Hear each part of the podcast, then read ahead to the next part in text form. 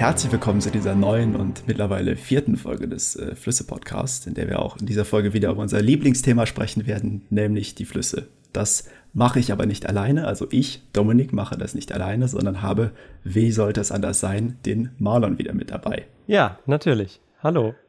Und äh, ja, nachdem wir in der letzten Folge einen kleinen Ausflug in die Untiefen des Amazonasbeckens gemacht haben und äh, da ein bisschen über mögliche Missing Link Tiere äh, oder mögliche Missing Link Wesen erfahren haben und über Forschung und äh, wie Forschung vielleicht auch ausarten kann. Es war alles sehr wissenschaftlich. Ja, äußerst wissenschaftlich und hat vor allem auch äh, die permanent am Amazonas gespielt. Also durchgehend. Keine anderen Schauplätze.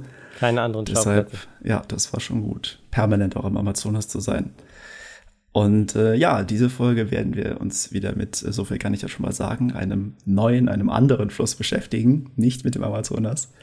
Ähm, bevor wir aber damit beginnen, nochmal die Aber Able auch mit einem ganz neuen Fluss?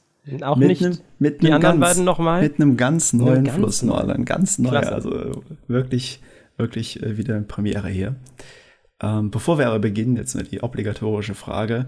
Äh, gibt es von dir noch irgendwelche Nachträge oder Vorbemerkungen, äh, vielleicht zur letzten Folge noch irgendwelche Sachen? Oder können wir direkt loslegen? Ich habe keine Nachträge und keine Vorbemerkungen, denke ich. Nein. Okay. Doch, ich habe eine Nachbemerkung. Eine Aha.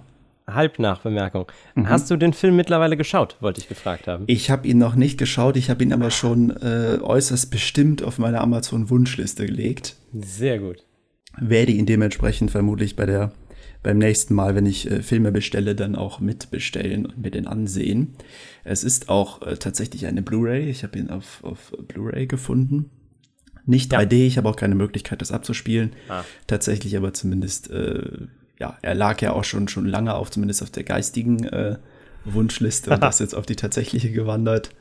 Und äh, genau, ich habe ihn mir noch nicht angesehen, werde es aber auf jeden Fall nachholen und dir dann auch äh, Bescheid geben. Äh, genau, ich habe ich hab tatsächlich eine, eine, noch eine andere Bemerkung, und zwar nicht zur Folge, sondern eine generelle Bemerkung.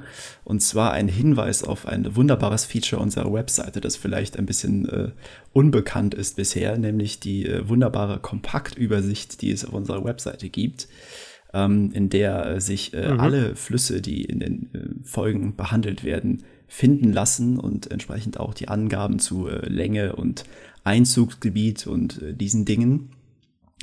Und äh, das bietet sich, äh, wie wir das ja schon mal häufiger gesagt haben, äh, zum Beispiel äh, vor einem Stadtland-Fluss-Spiel an, wenn es bekannt Den berühmt ist. Den berüchtigten Stadtland-Fluss-Spiel, ja. Ganz genau. Da finden sich dann jetzt äh, zum äh, Zeitpunkt, an dem die Folge hier hochgeladen wird, die vierte, finden sich da ganze vier Flüsse, die da recherchiert und sich angeschaut werden können. Also ein kleiner Hinweis auf diese wunderbare Kompaktübersicht. Sehr schön. Gut, dann steigen wir auch direkt ein, das Thema der heutigen Folge mit einem kleinen, mit einer kleinen Rückschau zur äh, letzten, die wir ja jetzt im Grunde schon gemacht haben. Äh, wir haben uns in der letzten Folge mit dem äh, Film äh, Creature of the Black Lagoon beschäftigt von 1954 und haben da, wie schon gesagt, äh, uns den Amazonas angeschaut, den äh, Fluss mit dem größten Einzugsgebiet der Welt. Und ja, mit einem Team von Forscherinnen und Forschern, die mehr oder weniger erfolgreich ein ein äh, un, bis daher unbekanntes Wesen äh, äh, verfolgt und, und äh, den Versuch unternommen haben, es zu erforschen. Und natürlich äh, den, den großen Star, den äh, Kiemenmann, der äh, zumindest für die Kiemenmann, genau, der Kiemenmann, der zumindest, äh, sagen wir mal, für die Hälfte der Personen, die in diesem Podcast beteiligt sind, der eigentliche Held der, der Geschichte ist. und äh, in dieser Folge werden wir ein bisschen ein Kontrastprogramm haben und das verbinde ich mal mit dem, was wir ja auch schon in den letzten Folgen häufig gemacht haben, nämlich so ein bisschen einer Raterunde. Uh. Wir werden ein Kontrastprogramm haben und zwar werden wir uns äh, in dieser Folge nicht, also werden wir in dieser Folge nicht nur einer äh, Waldjagd beiwohnen, sondern uns auch fragen, was Waldjagd. eigentlich mit den genau einer Waldjagd, sondern uns auch fragen, was eigentlich mit den St. Johann Stromschnellen passiert ist. Okay. Das sind schon mal zwei, zwei Themen, die wir, äh, die zumindest vorkommen werden. Ich gehe mal weiter. Der behandelte Fluss in dieser Folge ist ähm, mit äh, 28.000 Quadratkilometern Einzugsgebiet, äh, hat er ein, ein bescheidenes ein Zweihundertstel des Einzugsgebietes äh, Amazonas. ein Zweihundertstel, wie viel ist das? Ein halbes Prozent? Äh, ja, müsste ich. Ich ja, bin da nicht. Ist nicht doch, meine. doch, ich denke. Doch, ein Hundertstel wäre ein Prozent, ein Zweihundertstel. Ja, yeah, genau, ein Hundertstel. Ja, ja. Ja, klar. Hm. Okay. Also 28.000 Quadratkilometer. Der Fluss befindet sich in Zentraleuropa. In Zentraleuropa. Und ähm, so viel kann ich auch schon mal sagen. Äh, ähm, der Fluss, um den es äh, heute gehen wird, äh, verläuft größtenteils ähm, durch ein äh, direktes Nachbarland von äh, Deutschland, nämlich ein östlich gelegenes Nachbarland. Tschechien oder Polen, ja. Und ist äh, vermutlich der bekannteste Fluss des Landes. Ah, an was für einem Fluss liegt denn Prag? Da ist auf jeden Fall auch so ein Fluss. Du, du nickst schon so. Ich, ich nicke schon mal, ja. Ja, ich, keine Ahnung. Ja, soll ich es auflösen? Bitte. Es ist äh, die Moldau in Tschechien. Die Moldau. Die Moldau. Die Moldau, Sehr schön. genau. Und das ist auch der Fluss, der durch Prag verläuft. Ah. Genau. Und dieser Fluss ist, äh, und diesen Übergang hast du dir wahrscheinlich schon gedacht, äh, vermutlich hauptsächlich durch eine musikalische Würdigung bekannt, nämlich Bedrich Smetanas, genau, die Moldau. Die Oder Moldau. Ich, ja, genau. ich, ich, hoffe, ich hoffe, die Aussprache. Äh, Genau, da werden wir gleich noch zu kommen, aber das genau. So ein bisschen, ja. Äh, genau, das ist das, äh, das Thema der heutigen Folge, ist die Moldau von Bedrich Smetana. Ach, und ähm, dabei spreche ich dann auch direkt schon mal eine kleine Empfehlung aus an die Personen, die zuhören. Ähm, falls das nicht sowieso schon gemacht wurde, was ja bei Podcasts immer auch empfehlenswert ist, das zu tun, äh, falls nicht sowieso schon Kopfhörer getragen werden, dann empfiehlt es sich, das in dieser Folge zu machen, weil es äh, auch später etwas Musikalisches zu hören gibt. Ach, Stark.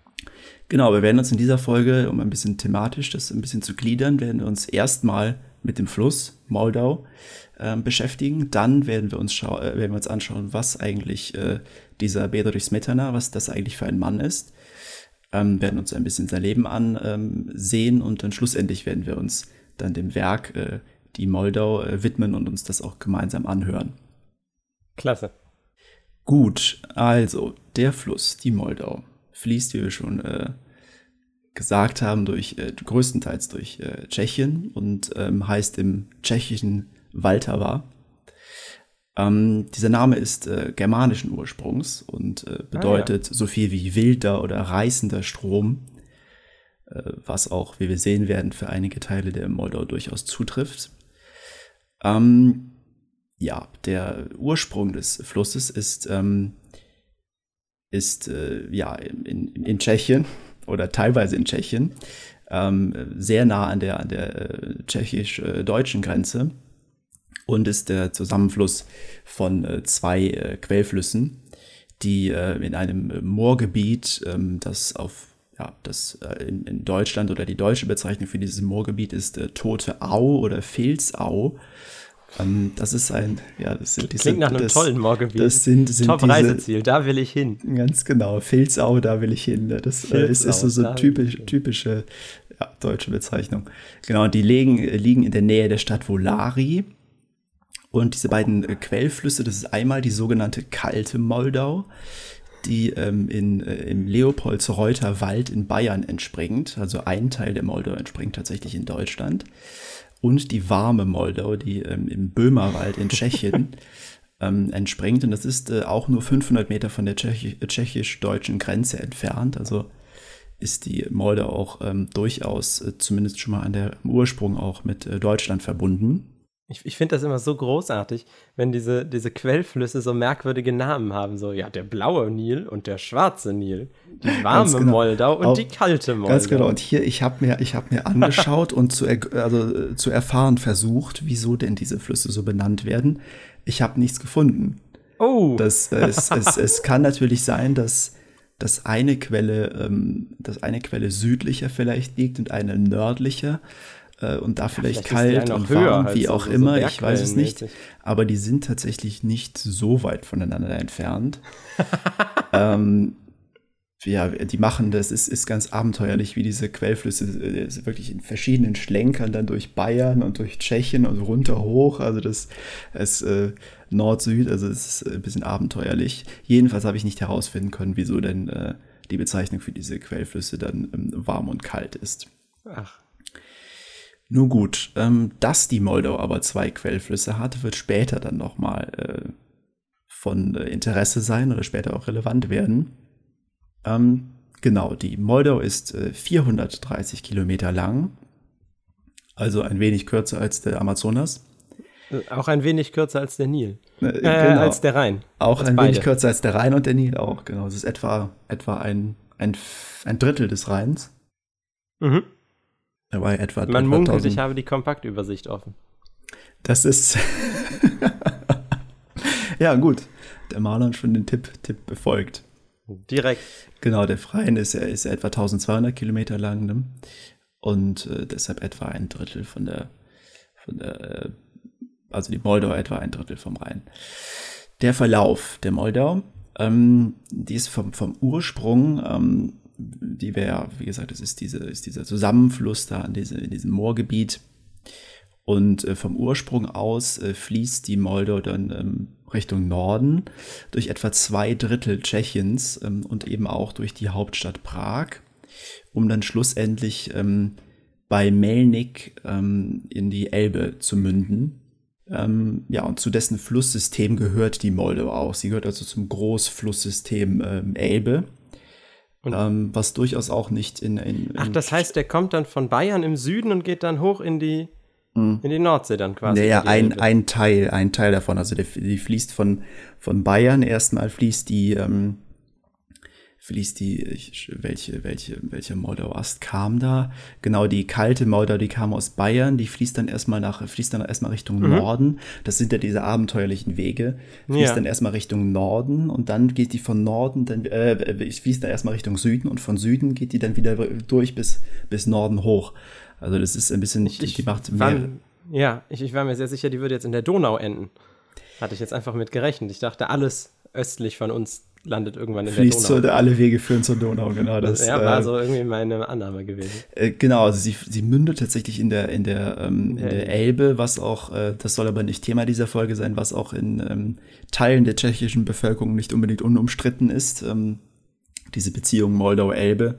Hm. Ähm, weil es, also ja, die Moldau und die Elbe fließen zusammen und äh, ab dann heißt der Fluss Elbe. Ähm, aber mhm. das, da gibt es dann natürlich ein bisschen Streitigkeiten, wieso heißt der eigentlich Elbe und wieso, wieso liegt eigentlich nicht Ham, wieso liegt Hamburg eigentlich nicht an der Moldau? Ah ja. Das, ähm, aber das, vielleicht wird das zum Thema einer zukünftigen Folge werden. Ähm, genau, noch kurz zur äh, historischen und heutigen Nutzung der Moldau. Ähm, früher äh, wurde die Moldau äh, ja nicht unwesentlich für äh, den Transport von Holz, also für die Flößerei äh, ähm, verwendet, um Stämme und, und ähnliche Dinge dann auf dem, äh, auf dem Fluss zu transportieren. Das und, haben die letztens, Entschuldigung, dass ich schon wieder unterbreche, das haben die letztens am Rhein gemacht. Ähm, da haben die, ich glaube, aus dem Schwarzwald kommt oder so, nochmal so ein richtig altes ah. Flößereifloß aus Baumstämmen ah. gemacht. Und das, das fuhr dann hier bei mir in Bonn vorbei und Ach, dann äh, hat man auch gemerkt, bei uns in der, in der Geschichte waren dann weniger Leute da, weil die standen mhm. alle am Rheinufer und haben sich dieses Floß anschauen wollen. Ja. Und das ist tatsächlich gefahren zu mir nach Hittdorf und da hat es gehalten. Ach was. In Leverkusen da an so einem kleinen Hafen und hat da die Stämme alle abgeladen. Und Ach dann gab es da noch irgendwie Tamtam -Tam und Brimborium mit so einem, äh, wie sagt man? Festakt wahrscheinlich. Ja, mit so einem, da, da war einer, der hat so ein so, ja, so eine Ziehharmonika gespielt. Genau, da gab es Tamtam ah. und so ein Festakt ah. mit so einer Ziehharmonika und die hatten alle so traditionelle Hüte auf und haben da irgendwie ihr Holz abgeladen. Das Ach, war alles ganz was. interessant, ja. Okay, ja. ja. Das nur nebenbei, ja. Ja, aber interessant. Also das ist ja auch eine, tatsächlich eine sehr simple Methode, die, mhm. äh, die, äh, die Baumstämme zu transportieren. Ja, genau. Die Baumstämme sind dann das Floß. Also du, du reißt quasi auf den Baumstämmen mhm. und ja. baust dann das Floß auseinander und hast dann noch irgendwie drei, vier Teile von der Hütte. Und mhm. ja, weiß ich nicht, dann kommen die nächsten mit dem nächsten Floß. Also ja, es ist ja. nicht es ist nicht die Ladung auf das Floß, sondern die Ladung ist das Floß. Ist das Floß, ganz genau. Ja. Ja, das ist also eine, eine Tätigkeit, die auch auf der Moldau durchaus stattgefunden hat. Ähm, dann gibt es eine, eine weitere wichtige ähm, Verwendung der Moldau oder Nutzung der Moldau. Nämlich ähm, gibt es an der Moldau nicht wenige Stauseen. Ähm, so beispielsweise mhm. der Libno-Stausee, der mit einer stattlichen Länge von 42 Kilometern auch kein kurzer Stausee ist tatsächlich. die einerseits äh, natürlich zum Hochwasserschutz äh, dienen, andererseits aber auch zur Stromerzeugung. Und ähm, tatsächlich wird auch das äh, später nochmal relevant werden, einer kleinen Nebennotiz, aber es gibt Stauseen an der Moldau, das können wir uns merken. Das merken wir uns. Genau. So viel zum Fluss. Dann gehen wir mal über zu unserem äh, Herrn der Stunde, nämlich äh, Bedrich Smetana, äh, der dieses Werk, was wir uns heute äh, anhören werden, dann äh, komponiert hat.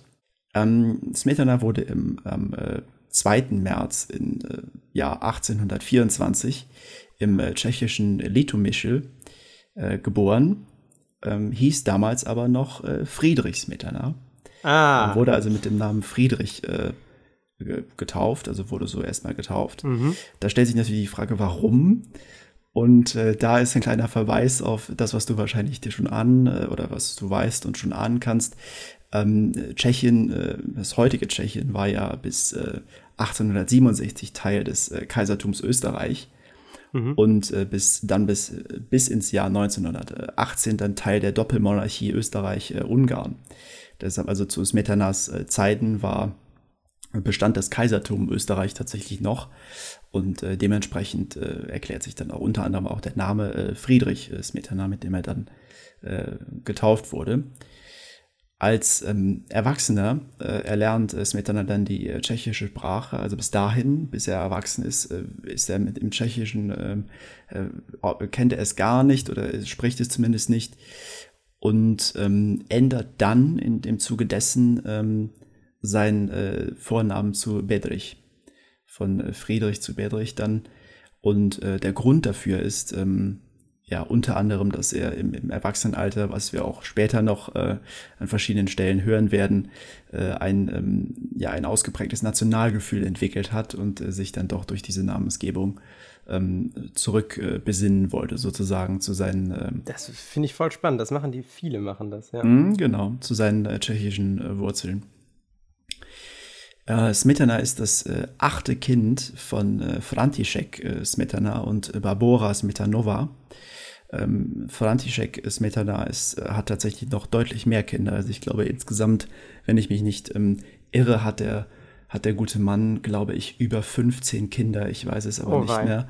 Ich glaube, er hat in seiner, also Barbora Smetanova ist, glaube ich, schon seine dritte Frau.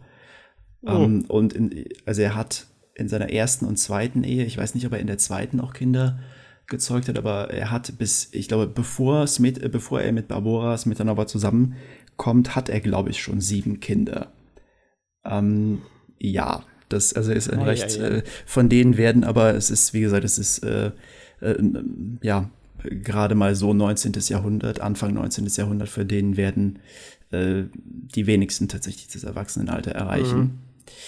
Ähm, sein Vater, also Beri Smetanas Vater, František Smetana, ist ähm, Bierbrauer und äh, Amateurviolinist. Und äh, der ist auch, ähm, sofern meine Recherche ergeben hat, auch für die anfängliche musikalische Unterweisung des Sohnes, also für die frühe äh, musikalische Unterweisung des Sohnes äh, verantwortlich. Ähm, wird dann aber das heißt, recht. Der lernt dann auch Violine, oder? Äh, ganz genau. Also äh, ich weiß nicht, wie, inwiefern er den, also ich habe gelesen, dass er den durchaus auch schon unter seine Fittiche genommen hat, aber nicht lange, weil Smetana nämlich ab dem vierten Lebensjahr schon äh, Geige und Klavierunterricht bekommt. Ah, oh, und von, von einem externen Lehrer dann aber nicht mehr von seinem Vater, der ja wie gesagt auch nur Amateur-Violinist ähm, ist. Während seiner Schulzeit ähm, lernte äh, Smetana dann äh, schon seine spätere Frau äh, Katharina ähm, Kalarova ähm, kennen, die äh, auch Pianistin ähm, wird später. Und äh, mit, der, äh, mit der er dann vier gemeinsame Kinder haben wird. Ist schon früh begeistert für die ähm, Musik von Franz Liszt. Da gibt es auch so eine ah. Anekdote mit, wo er dann in einem Konzert von Franz Liszt ist und, und das dann der Auslöser war, dass er die Schule und alles andere vernachlässigt und sich nur noch der Musik widmet, was dann dazu führt, dass, das der, dass der Vater ihn dann, glaube ich, auf ein Internat schickt ähm, das, Kloster Das scheint ja generell so die Wirkung von, äh, von Franz Liszt zu sein. Kennst du diese Listomanie? Das äh, nee. dann, das ist quasi so, also im Nachhinein so, so, so in, in Bezug auf diese, diese Beatlemania äh, mm. benannt worden. Das ist dann diese, diese ah. Listomania, ah. Äh, dass, dass wohl alle den, den, List so großartig fanden. ähm, was für mich persönlich immer besonders absurd gewirkt hat, wenn man die Bilder vom alten List sieht, mm. der wirklich aussieht wie irgendwie so, so eine schrumpelige Hexe, die man gerade aus irgendeinem Grimm-Märchen entführt hat. Also der, der hat so ganz viele so Warzen, so schneeweißes Haar und so eine komische Hakennase. Der soll es wohl als Junge sieht, ganz, sieht, ganz sieht, attraktiv gewesen sein, aber der alte List, der sieht schon gruselig hoch Sieht tatsächlich aus. wie eine Märchenfigur. Also das, äh, ja. ja. Ja, ja. Das stimmt. Genauso Franz Liszt hat ihn dann begeistert und da gab es, wie gesagt, diese Anekdote mit dem Konzert, wo er dann war. Ähm, er hat dann nach der Schule ähm, Klavier und äh, Komposition studiert und äh, war von 1843 bis 1847 in Prag auch als äh, Musiklehrer tätig und ähm, hat dann 1848 äh, mit der Hilfe seines äh, damals schon guten Bekannten oder vielleicht sogar Freundes äh, Franz Liszt ähm, hat er dann eine äh, private Musikschule in Prag eröffnet und dort dann Unterricht gegeben und Kinder an und, und Erwachsene wahrscheinlich auch an die Musik herangeführt. Dann ähm, 1856 bis 1861 äh, hält er sich in Göteborg in äh, Schweden, also in Goethe, Schweden. Göteborg auf. Ah, okay. Ähm, und ist da als, als Dirigent und äh, Pianist und auch als Dozent äh, tätig und äh, verdient also da erstmal sein äh, Brot und ist da entsprechend dann tätig. Ähm, kehrt dann 1861 nach Prag zurück und ist dann ähm, ja, äußerst aktiv, einerseits äh, politisch, ist auch ein durchaus äh, politischer äh, Mensch und ist da vor allem in der tschechischen äh, Nationalbewegung aktiv. Und äh, diese tschechische Nationalbewegung äh, engagiert sich für die Förderung und Anerkennung der tschechischen Sprache beispielsweise oder auch für die Förderung ähm, ja, von kulturellen. Die er ja gar nicht von Anfang an gesprochen hat. Die er von, genau, die er nicht von Anfang an gesprochen hat, aber das ist ja auch nur dem geschuldet, äh, dass er ja, ja. nun mal in der österreichischen, äh, im österreichischen Kaisertum ja, aufgewachsen ist. Ähm, genau, fördern diese, diese Dinge und es gibt dann auch die Forderung natürlich nach kultureller und auch politischer Autonomie, äh, die Smetana auch äh, ja, bis ins hohe Alter dann begleiten wird, diese Aktivitäten. Ähm, musikalisch ist er dann als äh, Dirigent der äh, tschechischen äh, Philharmonischen Konzerte tätig, ist Musikkritiker einer ähm, politischen äh, Zeitung in ähm, Prag und äh, ist auch äh, erster Kapellmeister des tschechischen Interimstheaters, das ein Übergangstheater ähm, darstellt vor dem Bau des großen und mittlerweile weltbekannten tschechischen Nationaltheaters. Es ist also ein Theater, was, was äh, gebaut wurde, als die äh, Idee eines äh, oder der, der Vorschlag eines tschechischen Nationaltheaters schon im Raum stand. Der ist tatsächlich auch zu dem Zeitpunkt schon recht alt. Und das dauert dann noch einige Jahre, bis das dann gebaut wird. Und währenddessen ist es dann, findet das eben in diesem Inter Interimstheater äh, statt. 1874 äh, gibt es dann äh, die große Zäsur in äh, Smetanas Leben. Wir springen also jetzt ein bisschen zeitlich. Ähm, da kommt es nämlich zur Krankheit. Ähm, mittlerweile lässt sich an, an Smetanas äh, Tagebucheinträgen und an den Schilderungen seiner Symptome ähm, recht, äh, mit, mit recht hoher Sicherheit äh, sagen, dass es sich wahrscheinlich um eine unbehandelte Syphilis-Erkrankung handelt, mhm. die er sich dazu gezogen hat und die dann äh, schlussendlich im Jahr 1874 äh, ihren Höhepunkt oder zumindest bis, da, bis dahin den Höhepunkt erreicht.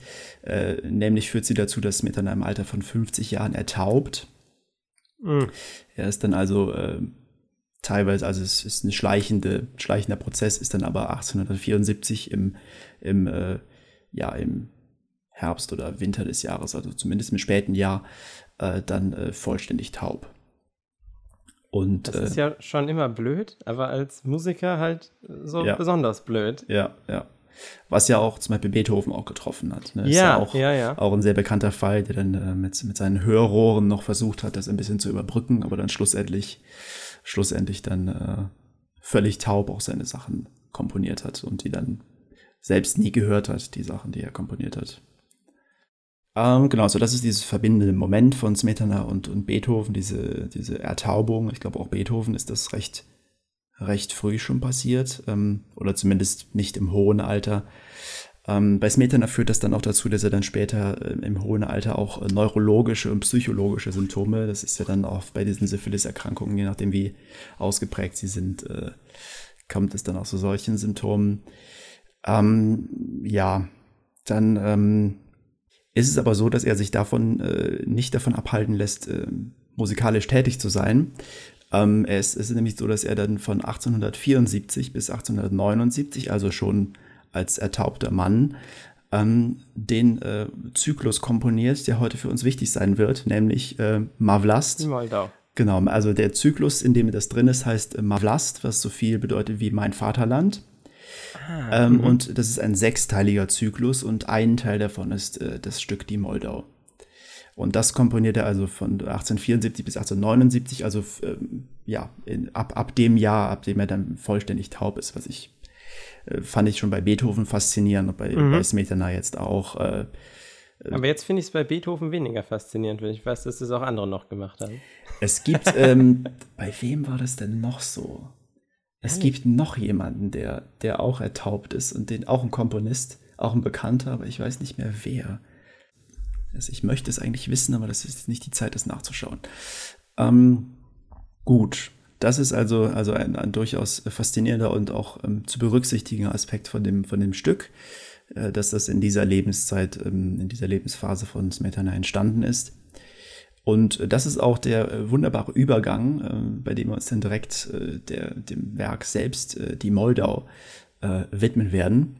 Es ist wie gesagt ein Teil des Zyklus Mein Vaterland, der insgesamt als, äh, als vollständiger Zyklus etwa eine Spieldauer von 75 Minuten hat. Ähm, mhm. Und äh, von dem dann die Moldau ein Stück ist, was etwa zwölf Minuten lang ist. Ähm, also tatsächlich vergleichsweise kurz. Und ähm, kurz einmal auf die, auf die Stücke eingegangen, die Teile dieses Zyklus, ähm, die sechs Teile. Da gibt es einmal, es beginnt mit dem, mit dem Stück äh, Vischelord, was ähm, der Name eines, äh, eines mittelalterlichen äh, Wall- und Festungshügels in, in äh, Prag ist, auf dem es auch eine Burg gibt, äh, die auch schon im, soweit ich weiß, im Mittelalter schon da war, okay. die also auch eines dieser Nationalsymbole ähm, äh, Tschechiens ist, spätestens nach, nach der Moldau ist es so, aber auch da war es schon äußerst bekannt. Ähm, ist, ist glaube ich, gibt es seit dem, seit dem ja, der Tausender Jahre, also um, um 1000 etwa, 1000 nach Christus ist, glaube ich, dieser Hügel und diese Wallanlage schon in Teilen bef äh, befestigt worden und äh, also auch ein, ein äh, mittelalterliches, ähm, mittelalterliches Symbol äh, Tschechiens. Bist du mal da gewesen in, in Tschechien? Tatsächlich nicht. Tatsächlich nee, nicht. Du? Ich auch nicht. Ah, nee, auch nee, nicht. Äh, ja. Ich war, glaube ich, einmal irgendwie, weil wir in der Grenzregion waren, mhm. kurz so nach Tschechien rüber gesprungen, aber wirklich in Tschechien. Ich, genau, das wollte ich gerade sagen, wahrscheinlich so einmal über die Grenze gesprungen. Und, ja, äh, ja, ja, ja. Jetzt bin ich in Bayern, jetzt bin ich in Tschechien. Genau so. ja. ja, aber das ist ja tatsächlich gar nicht äh, so weit entfernt, äh, Tschechien. Im Gegensatz zum, zum Amazonas. Äh, Im Gegensatz zum, zum Amazonas-Becken Amazonas nah, ist das, ja. ja, genau. Ähm, das ist also das erste, ähm, das erste Stück dieses Zyklus, ähm, Vischerat. Das zweite ist dann schon die Moldau. Und ähm, das äh, dritte ist dann ein Stück mit dem Namen Scharka, ähm, was eine äh, weibliche tschechische Sagenfigur ist. Ah, ähm, okay. die äh, ja, die auch eine recht, recht schöne, umfangreiche Geschichte hat, äh, die aber jetzt ein bisschen, bisschen zu umfangreich wäre, um sie hier zu erzählen. Ähm, also eine tschechische Sagenfigur. Ähm, dann gibt es das, das vierte Stück, ist, hat den Namen aus Böhmens Hain und Flur. Das ist also sein, mhm. eine Naturdarstellung. Das fünfte Stück hat den Namen Tabor. Das ist eine Stadt in Süd, im äh, südböhmischen äh, Teil Tschechiens, in der südböhmischen Region. Ähm, und abschließend ähm, ist dann der, der sechste Teil äh, mit dem Namen Blanik. Das ist ein äh, sagenumwobener Wallfahrtsberg in, äh, im mittelböhmischen Teil Tschechiens.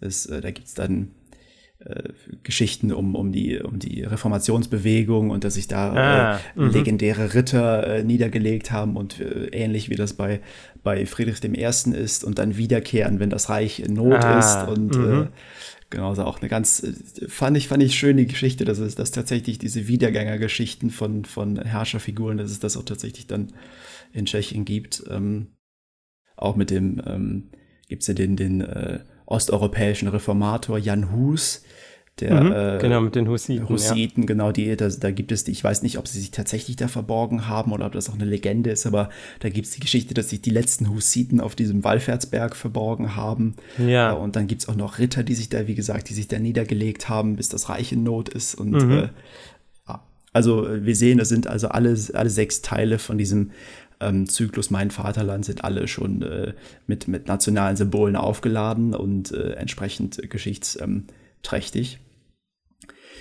Die Moldau selbst ähm, gehört äh, zur Gattung der sogenannten symphonischen Dichtung, was ich eine mhm. wunderbare Gattungsbezeichnung äh, finde. Ja. Hat mir sehr gefallen, als ich die, ähm, die kannte ich bis dahin nicht. Ich habe sie dann jetzt durch die Recherche ähm, kennengelernt und äh, halte das für eine absolut treffende Bezeichnung. Mhm. Ähm, und diese Gattung, diese, diese Gattung symphonische Dichtung, das ähm, umfasst Werke, äh, die länger sind, also musikalische Werke, ähm, und bei denen, äh, bei denen wird dann der Versuch unternommen, außermusikalische Inhalte musikalisch darzustellen und zu beschreiben, äh, was wir auch hier sehen werden. Das ist bei der Moldau ganz besonders der Fall. Ähm, diese symphonischen Dichtungen sind also Teil der sogenannten Programmmusik, ähm, wo dann außermusikalische Elemente dann vorgeben, äh, um was es in der Musik gehen wird. Wir werden das hier sehen mit Landschaft und äh, verschiedenen mhm. Dingen, die da beschrieben werden. Dann kommen wir einmal zur Aufteilung des Werkes. Die Moldau selbst ist ja auch nochmal in verschiedene Stücke aufgeteilt. Ähm, also das, das, äh, der Teil des Zyklus Mein Vaterland ist nochmal in Teile aufgeteilt, ähm, die entsprechend sich an den musikalisch dargestellten Inhalten abgrenzen lassen. Da fängt es nämlich an, der erste Teil, die Quellen der Moldau das Quellgebiet, mhm. äh, und, und da sehen wir also, die Moldau wird von, von der Quelle aus bis etwa, ja, bis, ich glaube, bis etwa, es wird angedeutet, dass es etwa bis Prag geht, ähm, bis, bis die dann dargestellt wird. Äh, und vielleicht noch ein bisschen weiter. Genauso also der erste Teil, die Quellen der Moldau. Dann hören wir das, das weltbe weltberühmte Hauptthema der Moldau, ähm, was wahrscheinlich äh, den meisten Personen bekannt vorkommen wird, wenn wir es gleich hören. Ähm, dann gibt es im, im dritten Teil, ähm, wird dann die äh, schon im Anfang äh, äh, angedeutete Waldjagd ähm, dargestellt. Aha. Hier äh, wohnen wir also der Waldjagd äh, bei, die dann in diesem dritten Teil dargestellt wird. Vierter Teil ist die Bauern, also eine Bauernhochzeit die dargestellt wird. Ähm, und dann wird es ein bisschen, ein bisschen äh, mystisch. Dann gibt es nämlich im fünften Teil äh, Mondschein und Nymphentanz, ähm, der dann da auch nochmal ganz, ganz schön mit, mit Harfen wirklich schön dargestellt wird. Dann folgt nochmal das Hauptthema der Moldau, um dann abschließend zu einem auch schon erwähnten Teil zu kommen, nämlich zu den äh, St. Johann Stromschnellen, die äh, die äh, später dann auch nochmal eingehender behandelt werden. Und dann ähm, klingt das Werk so langsam aus. Dann gibt es einen Titel, der, der ähm, in der Regel benannt wird, die Moldau strömt breit dahin. Also die Moldau ist dann schon ein breiter, ein mächtiger Fluss. Und schlussendlich dann im neunten Teil gibt es dann einen Ausklang. Äh, dann gibt es nochmal einen, einen Rückverweis auf das Vischerat-Motiv aus dem ersten Teil des Zyklus.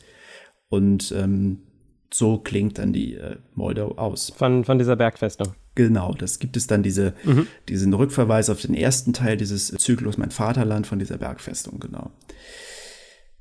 Genau, dann gehen wir noch kurz auf die, auf die Orchesterbesetzung ein. Das ist ja auch interessant. Was ist das eigentlich für ah, eine Besetzung, die da ähm, benötigt wird, um das, um das, äh, um die Moldau das, äh, darzustellen? Ist das was Unterschiedliches? Ich äh, dachte, in so einem Orchester sitzen immer die gleichen die gleiche Handvoll Leute. Ähm, das, da bin ich, ich bin da auch nicht der Experte, aber es äh, ist für verschiedene Stücke, die werden ja für verschiedene Besetzungen geschrieben. Ne? Es gibt also, soweit ich weiß, okay, große, ja gut, große Orchesterbesetzungen, mhm. auch mit Chor und mit anderen Dingen. Und das ist, Ach, das ja. ist jetzt hier, ja, hier mhm. tatsächlich nicht. Ähm, also es gibt ja auch Stücke, die, weiß ich nicht, für fünf Trompeten geschrieben wurden. Ist, äh, ja, ja, ja, ja, genau. klar. Ja. Und hier ist es, um das mal grob zu überschlagen, um es nicht zu langatmig zu machen, ähm, es gibt verschiedene Flöten, also es gibt äh, zwei Flöten, zwei Oboen, Klarinetten, Fagotte. Dann werden später Hörner wichtig und Trompeten. Ähm, Vermutlich im Wald. Ganz genau. Wo werden die wohl verwendet? Genau, in der Jagd, in ja, der ja, das ist so ein Waldjagd. Ähm, ja. Genau, da gibt es Posaunen, Pauken und ganz wichtig eine Triangel. Ähm, und dann später die für die, für die imposanten, für die kräftigen Szenen, die, äh, die eine große Trommel, ein Becken und äh, das Instrument, was später in der Nymphenszene wichtig werden wird. Es gibt nämlich auch Harfen und dann eben eine Streichbesetzung, also Geigen, Bratschen, Violoncelli und äh, Kontrabässe. Und bevor wir uns dieses äh, wunderbare Werk äh, zu Gemüte führen, gibt es einen kleinen Exkurs und ich werde ihn klein halten, er ist aber durchaus relevant, wie wir später hören werden.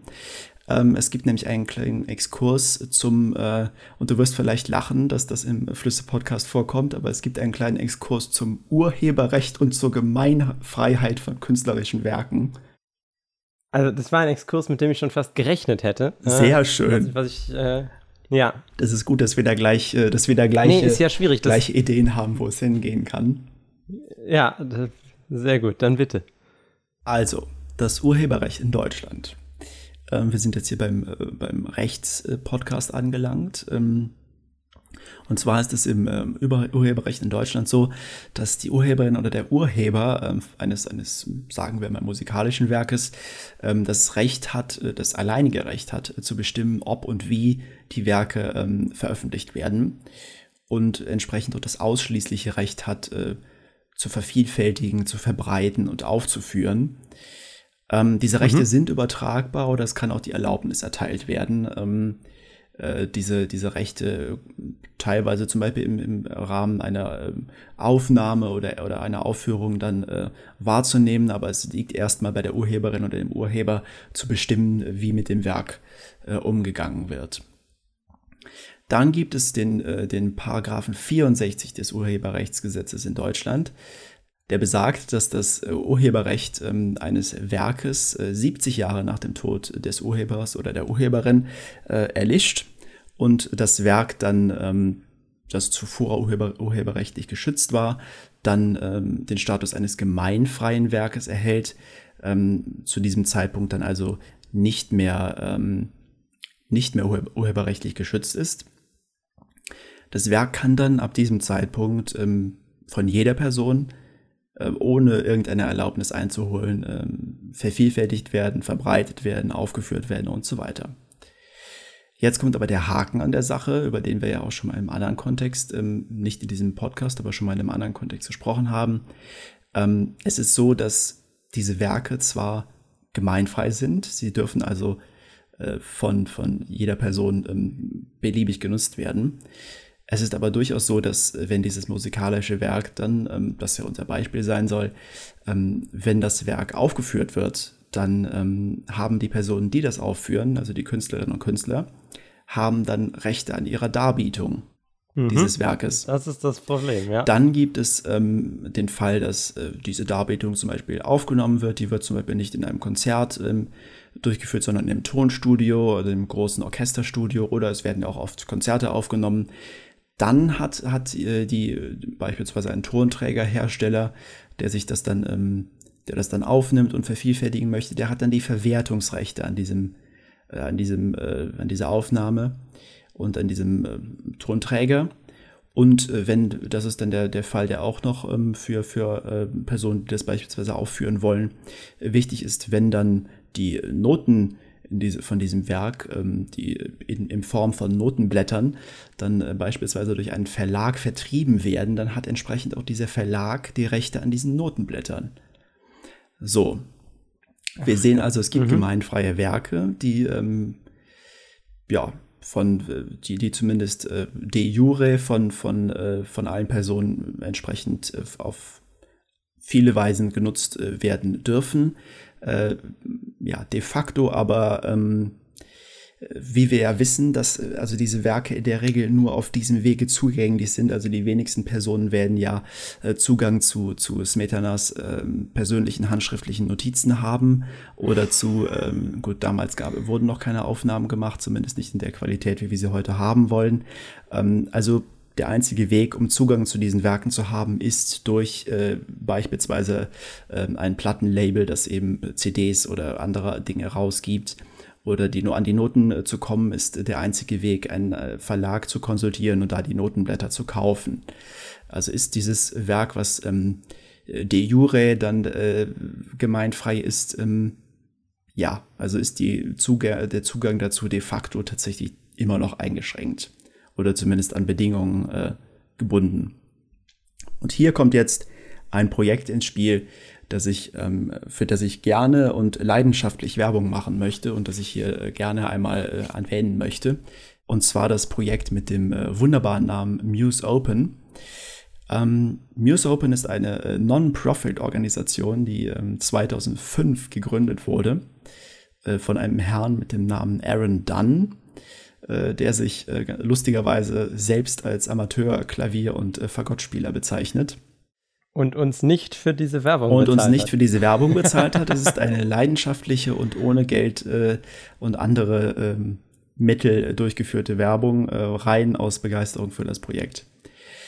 Es gibt also dieses Pro Projekt Muse Open, das von Aaron Dunn ähm, initiiert wurde und das äh, sich zur Aufgabe gemacht hat, eine Datenbank äh, von Musikaufnahmen und Notenblättern äh, zu sein, die äh, Public Domain ist, also die äh, in den äh, mhm. ist ja ein, ein Term der, der, ähm, des amerikanischen Rechts, also der öffentlicher Besitz ist, was ähm, nicht gänzlich, aber zumindest größtenteils mit unserer Gemeinfreiheit ähm, in Deutschland identifiziert werden kann.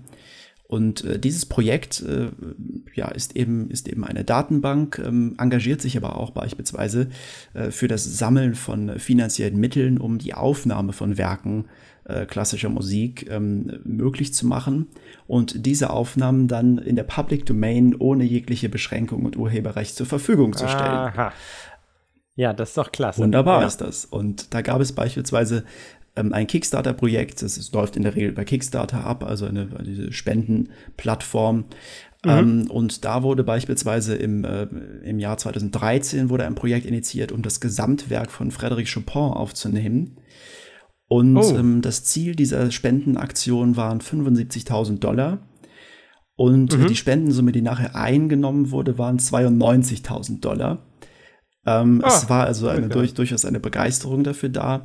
Und äh, 2013 wurde es initiiert und 2015 ist dann, äh, kam es dann zum Abschluss der, der Arbeiten an den Aufnahmen und jetzt sind diese Werke von Frédéric Chopin. Was äh, sehr wenig Jahre sind für das Gesamtwerk von Frédéric Chopin, würde ja, ich mal sagen. Genau, und, und tatsächlich, was mich äh, fasziniert hat, auch vergleichsweise wenig Geld, also 75.000 Dollar, mhm. um ein Orchester für das Gesamtwerk von Frédéric Chopin zu engagieren. Ja.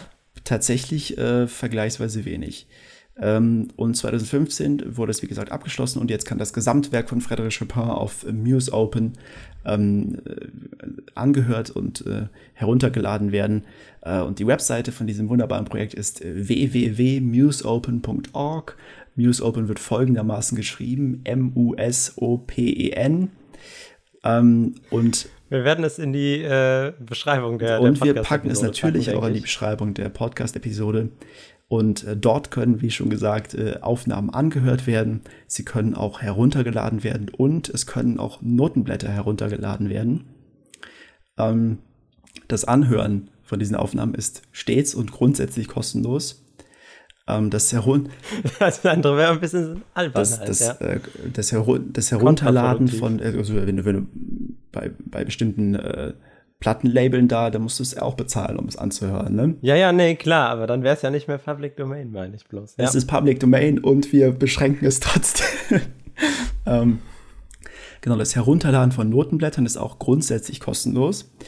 Ähm, dann gibt es für die Musik, gibt es, äh, gibt es Modelle, ähm, es gibt es äh, Modelle, also ohne ein Abonnement abzuschließen, ähm, ist es äh, möglich, äh, bis zu äh, fünf, ähm, bis zu fünf äh, Werke pro Tag herunterzuladen. Ähm, fünf Aufnahmen pro Tag, ähm, die dann, äh, die dann eine recht hohe Qualität, nicht die höchste, nicht die höchstmögliche Qualität, aber doch eine mhm. herausragende Qualität haben, wie wir gleich hören werden. Ähm, Dann gibt es noch verschiedene Abo-Modelle, wo man dann, äh, dann kann man unbegrenzt viele und in, in, in HD-Qualität herunterladen. Aber es ist mit einem Account äh, möglich für, für verschiedene Dinge da. Ähm, es kann ja auch, die, die, das Herunterladen von diesen Dingen kann ja auch auf mehrere Tage, Tage verteilt werden, wenn irgendwie mehrere Werke gebraucht werden. Aber es ist ein, ein größtenteils kostenloses Projekt. Mhm.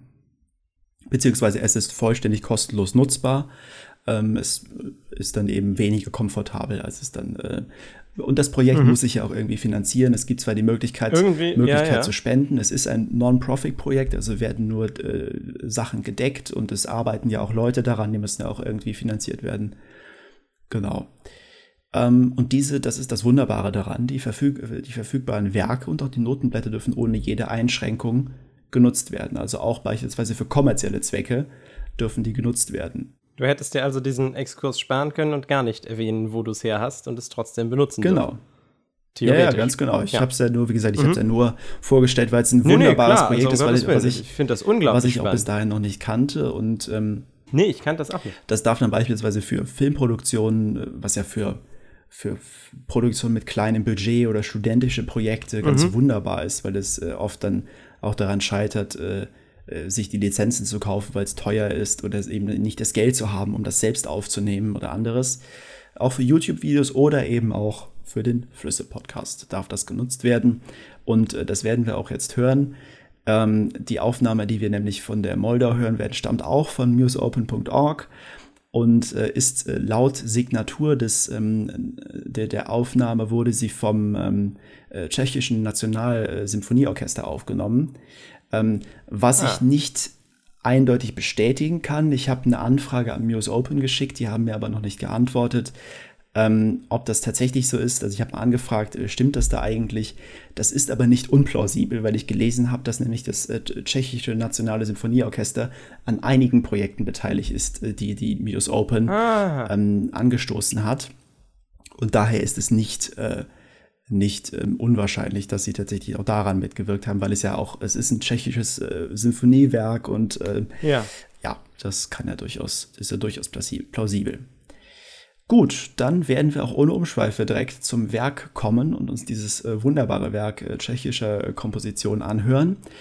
Ähm, ja, es kann ja dann nochmal dran gedacht werden, eben an die Aufteilung, die wir gesagt, äh, die wir besprochen haben. Das ist nämlich auch ganz gut zu hören in dem Werk. Ähm, und äh, dann sage ich mal äh, viel Spaß mit der Moldau von Bedrich Smetana und äh, wir hören uns dann wieder nach dem Abspielen der Aufnahme.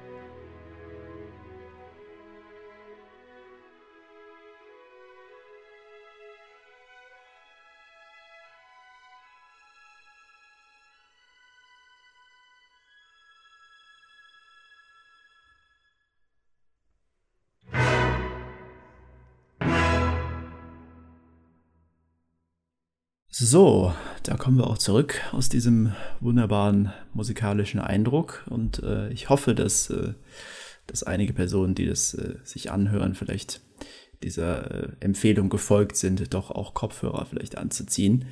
Das äh, hat sich in diesem Falle ähm, durchaus gelohnt, ähm, wenngleich auch es natürlich äh, teilweise etwas dynamisch und laut wurde, aber das gehört auch dazu. Ja, ich bin begeistert, großartig. Ich äh, habe die, also ich habe die wohl schon gehört. Äh, wir haben die irgendwann mal durchgenommen im Musikunterricht der Aha. 8. Klasse mhm. oder so. Ähm, aber, oder, oder früher sogar noch. Also es war ganz, ganz zu Beginn. Mhm. Aber äh, also ich, ich finde, man hört diese, diese Themen tatsächlich recht gut raus. Ja. Die, die Waldjagd, weiß ich nicht, da hat mir so ein bisschen das Jagdding mhm. noch gefehlt, aber sonst hörte sich das schon, also man, man die, die Stromsträhnen konnte man wirklich vor sich sehen. Ja. Diese, diese Nymphen äh, ja, erst ja. recht. Doch. Ich dachte auch beim äh, bei der Waldjagd dachte ich auch, er, jetzt, er wird es sich ja nicht nehmen lassen, um ein Horn mal wirklich durch, äh, durchspielen zu lassen. Mhm. Die sind zu hören, aber nicht dieses, ich habe wirklich so eine Jagdhorn, so ein, äh, dachte ich mal, ja. wird es ja vielleicht geben. So wie beim Wilhelm Tell in der Wilhelm Tell-Ouvertüre, ja. Genau, dann äh, können wir ja kurz ein bisschen, ähm, haben, wir haben ja schon damit angefangen, ein bisschen Eindrücke besprechen. Ähm, ja, was, was ist denn dein, also du hast ja, hast ja schon gesagt, dass du es schon mal gehört hast. Ähm, also ich habe ich hatte auch ja schon gesagt, dass ich, ähm, während wir es jetzt gehört haben, ähm, äh, schon gesagt, dass ich äh, nicht vor der Recherche nicht ähm, mir nicht so bewusst war, dass tatsächlich dieses Werk so, Werk so kurz ist. Also nee, ich hatte das auch länger in Erinnerung. Ich dachte, ja, es ist, weiß ich nicht, eine halbe Stunde wird es wohl sein. Ich weiß es nicht, aber zwölf mhm. Minuten, knapp knapp 13 Minuten. Ähm, ja, es ist doch viel viel auf dem auf der kurzen Zeit. Ne? Auf jeden Fall, ja. Genau, wir haben ja auch ähm, haben wir dann auch schon ein bisschen das angesprochen. Es ist, es wird ja, diese Themen werden äh, schön und, und gut zu hören, wie ich finde, mit, ähm, mit den Instrumenten ähm, dargestellt. Wir haben das beim bei dem äh, ersten Thema, beim Quell, ähm, bei den Quellen der Moldau, äh, gibt es tatsächlich das, ähm, äh, ist das schön umgesetzt worden, dass die äh, Querflöten, die spielen, sollen die warme Moldau darstellen und die Klarinetten, die spielen, sollen die ah. ähm, kalte Moldau darstellen. Ah, also dann okay. dieses Hin und Her immer zwischen den beiden Motiven. Und ähm, ab dem Quellgebiet ist es auch schön zu hören, dass es ab dem Quellgebiet, wo es wirklich nur, nur seicht diese beiden, diese, diese vier Instrumente sind, dann äh, immer eine Zunahme und der Fluss wird breiter und es, ja. ist, es wird mehr und mehr Instrumente. Wie das bei so einem Fluss nun mal so ist, ja. Ja, ja, genau. Ähm, und äh, genau, Waldjagd hattest du ja schon angesprochen, äh, da wurden, ähm, das, das war, da habe ich ja auch was anderes erwartet, aber es ist, war durchaus auch zu hören, wo es, also nachdem ich es wusste, was dargestellt werden soll, ähm, äh, war es war es auch ganz gut zu hören, was äh, wie das gemacht wurde und was da die die Intention war. Ähm, es ist genau, es wurden auch Hörner genutzt, was ja so ein ganz klassisches Instrument für die Jagd ist. Ähm, nicht in der Weise, wie ich es erwartet habe, aber sie waren da. Und ähm, später dann, was du ja auch gesagt hast, St. Johann Stromschnell, dann hohes Tempo, es mhm. ist äh, hohe Lautstärke, Dynamik und äh, genau, das sind die ähm, Stromschnellen. Dann können wir ähm, zum ja, nahenden Abschluss noch äh, auf äh, die Rezeption des Werkes eingehen, was ich auch immer interessant finde, äh, wie denn das Werk aufgenommen wurde. Ah ja. Das, äh es ist in diesem Falle so, dass die Moldau, ähm, äh, dass die Moldau ähm, uraufgeführt wurde am 4. April 1875. Ähm, und Smetana, der ja, wie, wie schon erwähnt, zu diesem äh, Zeitpunkt schon gänzlich ertaubt war, wurde ähm, vom Publikum tatsächlich für dieses Stück äh, gefeiert. Es wurde sehr äh, positiv aufgenommen vom ähm, Publikum. Es war dann in einigen Berichten von einem jubelnden, äh, wahrscheinlich auch stehende Ovation, wie wir das heute machen, sowas in der Richtung ähm, zu hören oder zu lesen. Und das wurde also vom Publikum äußerst positiv aufgenommen, auch von einigen äh, Kritikerinnen und Kritikern. Ähm, andere wiederum haben äh, bemängelt, also Kritiker und Kritikerinnen haben bemängelt, dass, äh, äh, ja, dass es in diesem Werk äh, äußerst gut zu hörende nationalistische Tendenzen gibt und auch Intentionen. Das äh, ist denen dann ein bisschen sauer aufgestoßen, dass es das da gibt. Ja, gut. Ähm, das war aber eben wiederum auch das, ja, ja. Was, was durchaus für den Publikumserfolg gesorgt hat, äh, weil das ja auch ähm, zu der Zeit ähm, wie das bei anderen Werken auch war, durchaus zu, diesem, äh, zu dieser Nationalbewegung beigetragen hat. und zum Wunsch nach, äh, nach äh, ja, selbstbestimmtem, ähm, ja, kulturell auch selbstbestimmtem Leben. Äh, das hat aber einigen nicht gefallen.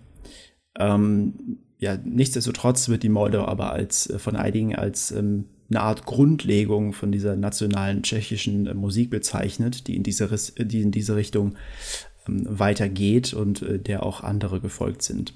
Man muss ja bei so einem, bei so einem Musikstück im 19. Jahrhundert auch immer bedenken, dass das auf die. Es war ja, das 19. Jahrhundert. Ja, ja, dass das aber auf die halt auch immer noch ganz anders wirkt, weil die ja, ja. Ne, wir hören uns das jetzt ja an und denken, ach klasse, ja. wir hören aber, äh, also die, die, haben ja gar nicht so, ein, so einen hohen Musikkonsum, wie wir den machen können. Also du gehst dann ins. Konzert und dann hörst du dir das an. Du kannst es dann nicht nochmal nachhören oder so. Also mhm. Das finde ich auch immer so beeindruckend noch. Sie hören nicht, äh, weiß ich nicht, äh, beim Marktbesuch oder beim, äh, beim, bei der äh, Arbeit oder was auch immer, hören Sie permanent Musik. Das war damals noch ein, ein exklusives Erlebnis äh, für verschiedene Anlässe. Und äh, das stimmt, hast du, hast du recht. Das, ähm, ja, hat dann wahrscheinlich auch bei Smetana dazu geführt, was ja auch, es ist ja auch ein herausragendes Werk. Und äh, ja, das, das war dann. Das Einzige, was mir jetzt so von Smetana auch bekannt wäre. Hat er noch. Kennt man noch andere Titel? Mhm. Genau, da kommen. Äh, genau, der hat, er hat einige Opern und andere kleinere Dinge auch geschrieben. Dazu kommen wir jetzt noch. Ähm, Smetana ist nämlich, äh, da, darauf möchte ich noch eingehen, wie geht es eigentlich mit Smetana weiter nach diesem Werk? Ähm, also 75 wird das, wird das Uraufgeführt. Ähm, und äh, Smetana ist, ähm, lebt tatsächlich bis 1884, bis zum 12. Mai 1884, ähm, also noch, noch äh, knapp, ja nicht ganz zehn Jahre ähm, nach der Aufführung des Werkes und äh, äh neun Jahre tatsächlich und ähm, ist zu dem Zeitpunkt ähm, gesundheitlich schon äußerst stark beeinträchtigt, ähm, was ihn auch in, seiner, in seinem Schaffen äh, natürlich äh, beeinflusst, aber ist nichtsdestotrotz noch lange und bis ins hohe Alter musikalisch äh, tätig und komponiert beispielsweise 1882, äh, also zwei Jahre vor seinem Tod, ähm, mhm. noch die äh, Oper Die Teufelswand. Ähm, und äh, ist auch mit, ähm, habe ich auch gelesen, dass er mit einer äh, Librettistin zusammengearbeitet hat, die also das, die Texte zu diesen Opern geschrieben hat und äh, dann ihr immer die Anweisung gegeben hat, äh, nicht zu aufwendige, nicht zu große Szenen zu machen, weil er die entsprechend auch aufwendig und groß komponieren muss. Und er das mit dem äh, ertaubten Zustand, und er hatte ja, er war einerseits ertaubt und hatte gleichzeitig auch noch einen erheblichen Tinnitus. Oh, nein und äh, war dann im Grunde, hat ihm das immer viel Kraft abverlangt, äh, überhaupt äh, diese Sachen zu komponieren. Ähm, hat aber tatsächlich auch nach seiner Ertaubung, er hat sich zwar äh, gesellschaftlich äh, zurückgezogen, ähm, war aber tatsächlich noch bis ins hohe Alter tätig und hat, äh, ich weiß, ich glaube, wie viele Opern sind es insgesamt? Ich glaube, ich glaube, etwa zehn Opern hat er insgesamt oh, komponiert, -hmm. glaube ich. Ähm, und verschiedene kleinere Stücke und ja, genau, die, die, ähm, die Moldau ist ja auch ein kleineres Stück, ist ja keine Oper. Ähm, genau, also der war noch lange tätig und ist dann, wie gesagt, am 12. Äh, Mai 1884 verstorben und wurde dann tatsächlich auf dem ähm, recht bekannten und recht ähm, äh, naja, prestigeträchtigen äh, ähm, Friedhof in Vischerath, auf, also in dieser Burganlage, in dieser ah, Wallanlage okay, gibt es ja. auch einen Friedhof. Da wurde auch äh, Dvorak äh, beerdigt. Ah, und äh, mhm. da wurde auch dann tatsächlich Smetana ähm, auch als, als sozusagen auch als äh, ja, Zeichen der, der Ehrerbietung auch, auch beerdigt dann. Ähm, zum Abschluss gibt es noch eine Frage, die wahrscheinlich jetzt äh, nicht nur dich, sondern auch alle, die zuhören, quält. Ähm, und zwar die Frage vom Anfang, was ist eigentlich mit den St. Johann-Stromschnellen passiert? Ähm, die wir ja. ich ahne, ich ahne es schon, aber äh, bitte. Die, die wir ja, die wir ja in der Molde auch gehört haben, die äußerst äh, beeindruckend ähm, war. Und tatsächlich waren diese St. Johann-Stromschnellen zu Smetanas Zeiten und auch noch äh, weit danach ähm, sehr berühmt, aber auch durchaus gefürchtet. Also es war ein, ein durchaus äh, schönes Naturschauspiel, diese, diese, äh, diese äh, Stromschnellen, die waren aber durchaus auch gefürchtet bei Personen, die sie äh, befahren mussten, weil sie eben gefährlich waren. Mhm. Und ähm, dann kam es dazu, dass 1937 äh, bis 1945 dann ähm, ein äh, Wasserkraftwerk gebaut wurde, das äh, mhm. Stechow Stechowice ähm, äh, Wasserkraftwerk, bei dem äh, im Zuge dessen dann eine Talsperre äh, errichtet wurde und die Moldau aufgestaut wurde, mhm. äh, was dann dazu führte, dass die gefürchteten und berühmten Stromstellen schlichtweg verschwunden sind, weil das Wasser eben gestiegen ist und äh, dann wahrscheinlich diese Felsstrukturen und ähnliches, was dann zu diesen Stromstellen geführt hat, wahrscheinlich schlichtweg überschwemmt wurde. Und ähm, ja, heutzutage sind, sind die nicht mehr zu beobachten, weil es eben diesen, diese Talsperre dann gibt. Ich habe, es, ich diese, habe es schon befürchtet, ja. Und das ist tatsächlich in der Moldau, äh, mit der Moldau nicht selten passiert. Ich, äh, da gibt es einige Talsperren. Ähm, also ich glaube, über fünf gibt es, also ich fünf oder sechs, glaube ich, äh, ähm, vielleicht auch mehr ähm, Stauseen an der Moldau. Wie gesagt, dieser eine, den wir ja besprochen haben, 42 Kilometer lang, ähm, der Stausee. Und äh, ja, die Moldau hat wie, viel, so wie so viele andere Flüsse ähm, durchaus äh, Teile ihres, ihres, ihres Äußeren äh, verändert oder sie wurden verändert, wie das auch beim Rhein ja beispielsweise ist. Der wurde ja mhm. auch erheblich begradigt und äh, der Rhein. Deswegen man jetzt außerhalb des Rheins graben kann, wenn man einen Schatz sucht, den man in den Rhein geworfen hat. Äh, ganz genau, ganz genau. Wenn man, also ich weiß nicht, wir haben das ja vielleicht mal in der zweiten Folge vielleicht besprochen, vielleicht könnte die ja auch angehört werden. Da geht es dann um sowas wie Schätze im Rhein und, und mittelalterliche Sagen, die, äh, die äh, ja teilweise sehr interessant, teilweise auch ein wenig abstrus sind. Ähm, und das ist ja durchaus auch was, was vielleicht noch angehört werden kann. Damit sind wir aber auch schon am Ende dieser Folge angelangt und äh, ich sage mal so viel. Ähm, ich fand es sehr interessant, über die Moldau zu sprechen und sie anzuhören, das äh, Werk anzuhören und auch in der Recherche ein bisschen über Smetana zu erfahren. Ähm, vieles, was ich vorher nicht wusste. Und ähm, ja, mir hat es großen Spaß gemacht, diese Folge. Wir müssen auf jeden Fall noch darauf eingehen, dass es noch eine zweite Moldau gibt. Weil das könnte sonst zu Verwirrungen führen. Es gibt ja noch im, äh, also ganz in Osteuropa, die Republik Moldau, auch genannt Moldawien an der Moldau, genau. auch genannt mhm. Moldova, die äh, nicht identisch mit der Smetana-Moldau ist, sondern eine andere Moldau. Also in der Moldau, also in der Republik Moldau gibt es nochmal eine Moldau. Genau, den Fluss Moldau. Also die Republik Aha. Moldau, halt Moldawien meistens, ja, ja. Äh, ist benannt nach diesem Fluss Moldau. Auf Englisch Aha. Moldova oder ich glaube auch auf, auf osteuropäischen Sprachen Moldova. Aber auf Deutsch mhm. heißen sie beide Moldau und äh, ja, nicht, nicht mhm. dass es da zu Verwechslungen kommt, wenn einer sagt, ja, komisch. Ja, also wie, wie er jetzt, wie er jetzt ähm, in der Folge zu, zu hören war, haben wir uns über die tschechische Moldau. Über die tschechische Moldau, ja, ja, nee, das sowieso. aber es ist auch nicht eine genau, sehr große, schön. lange Moldau, die parallel zur Donau bis hinten fließt und dann hoch äh, zurück über Tschechien und dann in die Elbe, sondern es gibt zwei Moldauen. Aha. Ja, ja. ja schön. Gut. Nur, dass ja, gut, das gut, dass du haben. sagst, gut, dass du sagst, ja falls jetzt jemand. Äh, nee, weil anfangs hatte mich das immer verwirrt, dass ja. es diese beiden Moldaus gibt. Also nicht ja, anfangs ja, dieser Folge, sondern äh, weiß ich nicht. Ja, ja, ja, ja. Also als du über die Moldau ja, gelesen hast. Ja. Ja, genau. Dann sind wir auch am Ende angekommen. Da bleibt ja tatsächlich, äh, einige werden es schon äh, sehnsüchtig erwarten, noch unsere ähm, übliche und zur Routine gewordene Frage, äh, wo kann man uns denn eigentlich finden? Ja. Und die äh, reiche ich jetzt mal an dich, an dich weiter, Marlon. An mich weiter, klasse. Ähm, man kann uns finden auf unserer Webseite www.flüsse-podcast.de. Flüsse mit UE geschrieben. Ist da überhaupt ein Minus mhm. drin? Ich glaube schon. Da ja. ist ein Minus drin, ja. Ähm, wo man nicht nur unsere Folgen findet und diese und die vergangenen, sondern auch die Kompaktübersicht, äh, mhm. die am Anfang erwähnt wurde. Äh, außerdem kann man uns finden auf Twitter unter @flüssepod, da halt auch wieder mit UE und man kann uns per E-Mail erreichen. Das wären einmal dominik at flüsse-podcast.de, wenn man dem guten Dominik, der diese Folge erzählt hat, äh, Dinge zu dieser Folge erzählen möchte. Äh, wenn es mhm. allerdings was Allgemeineres wäre, dann geht auch feedback at flüsse-podcast.de. Mhm. Oder aber man erreicht mich, den Marlon, auf marlon at flüsse-podcast.de. Ganz genau. Und kann dann dort äh, ja, mit, mit mir in Kontakt treten und mir Vorschläge schicken, mhm. welchen Fluss ich denn als nächstes behandeln soll und warum ich über die Moldau in Moldawien sprechen muss. Genau. genau das. Also Vorschläge und Anregungen sind äh, auch immer willkommen und äh, die setzen wir auch gerne um, äh, wenn wir sie umsetzen können. Und äh, wenn es nicht die Anfrage ist, in einer äh, Folge über alle Flüsse der Welt zu sprechen, dann äh, werden wir versuchen, es umzu umzusetzen. Freuen uns auf jeden Fall ähm, sehr, ja. Ja, gut, dann ähm, sage ich mal bis zur nächsten Folge, hoffentlich. Äh, und ähm, bis dahin äh, bleiben Sie den Flüssen verbunden, sage ich mal. Genau, und äh, fließen sie gut vor sich hin.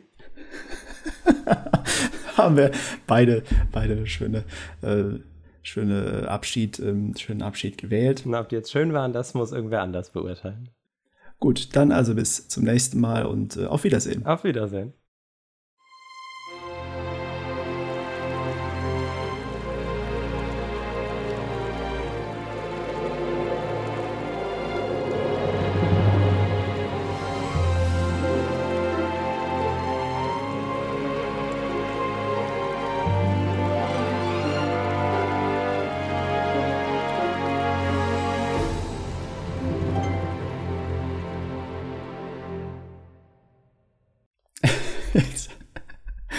Gerade eine, eine, Mail von Amazon bekommen, ich soll doch bitte Bedrich Smetanas äh, Mavlasta auf Amazon kaufen. hatte das schon in meinen Einkaufswagen, Einkaufswagen gelegt. Großartig. Hm.